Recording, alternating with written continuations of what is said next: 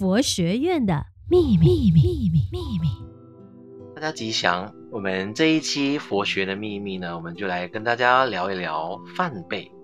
那我不懂呢，我们的听众朋友们对于梵呗的熟悉是有多少呢？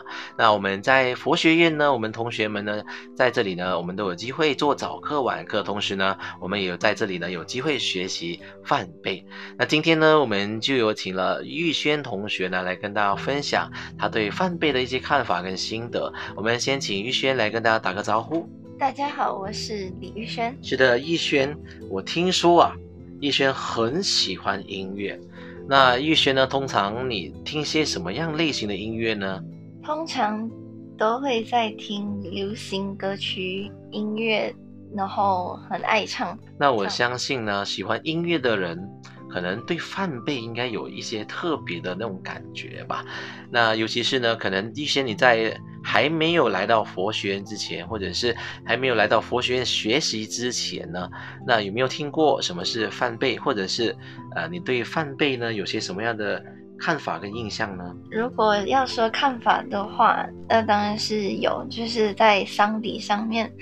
然后都是很沉闷的，是 是，我相信这个也应该是我们一小部分的人呢会觉得说，哎呀，呃，通常要听到梵呗就听到在丧礼上，这个可能是一小部分呢对于梵呗的一些迷思或者是刻板印象哈、那我更好奇的是，玉轩来到佛学院学习了这么久，那也学习了梵呗法器。那学习的过程，或者是学习的过后，你觉得你对范贝呢，现在又有有什么不同的这个看法呢？在这边，嗯、呃，早上早课都会在大殿上面哦，然后这就是我们东禅佛教学院。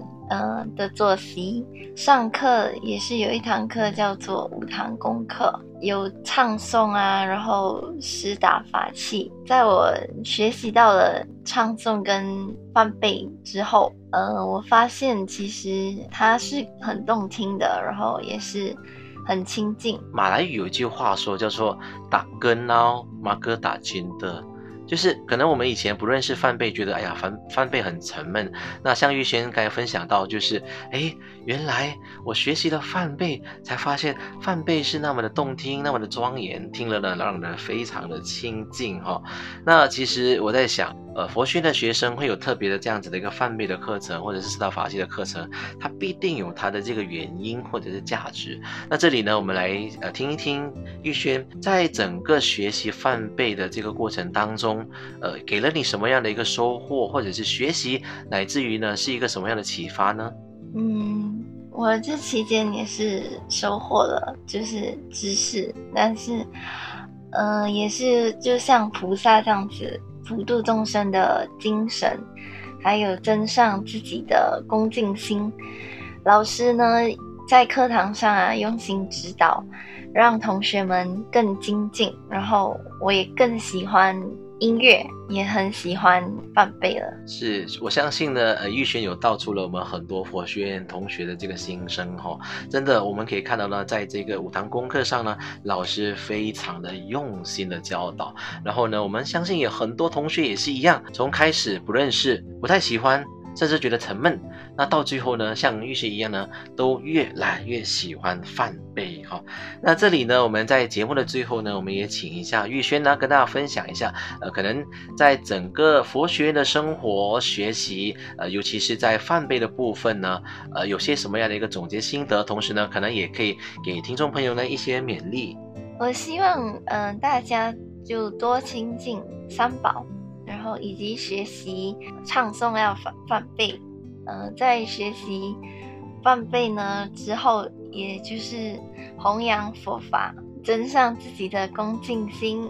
以及净化自己的心灵。是的，那其实呢，我们大家哈，我们身为佛教徒呢，我们除了要精进的学佛，那其实梵呗呢，也是一种弘扬佛法的一种法门，一种方便法门哈。那我们希望呢，大家我们除了在呃平时唱诵的时候呢，也可以呢，同时通过这个梵呗，除了像逸轩刚刚所说的净化心灵啦，或者是可以从中呢，呃，得到一些清净之外呢，我们也希望呢，大家从梵呗当中。也可以呢，了解佛法的法义。好的，那今天呢，我们这个节目呢就谈到这里。那我们希望呢，大家继续的留守我们下一集的节目。马来西亚佛光山东禅佛教学院全年招生中，东禅佛教学院为佛教培养师资人才、领袖人才以及专业人才，欢迎十八到三十六岁的社会大专未婚青年一起为佛教奉献力量，为社会注入一股清流，找到生命的价值。如果您想要了解更多关于东禅佛教学院的详情，或欲想报名参加佛学院的课程，请搜索我们的 FB 面子书专业东禅佛教学院，并私信我们。东禅佛教学院欢迎您。佛学院的秘密，秘密，秘密，秘密。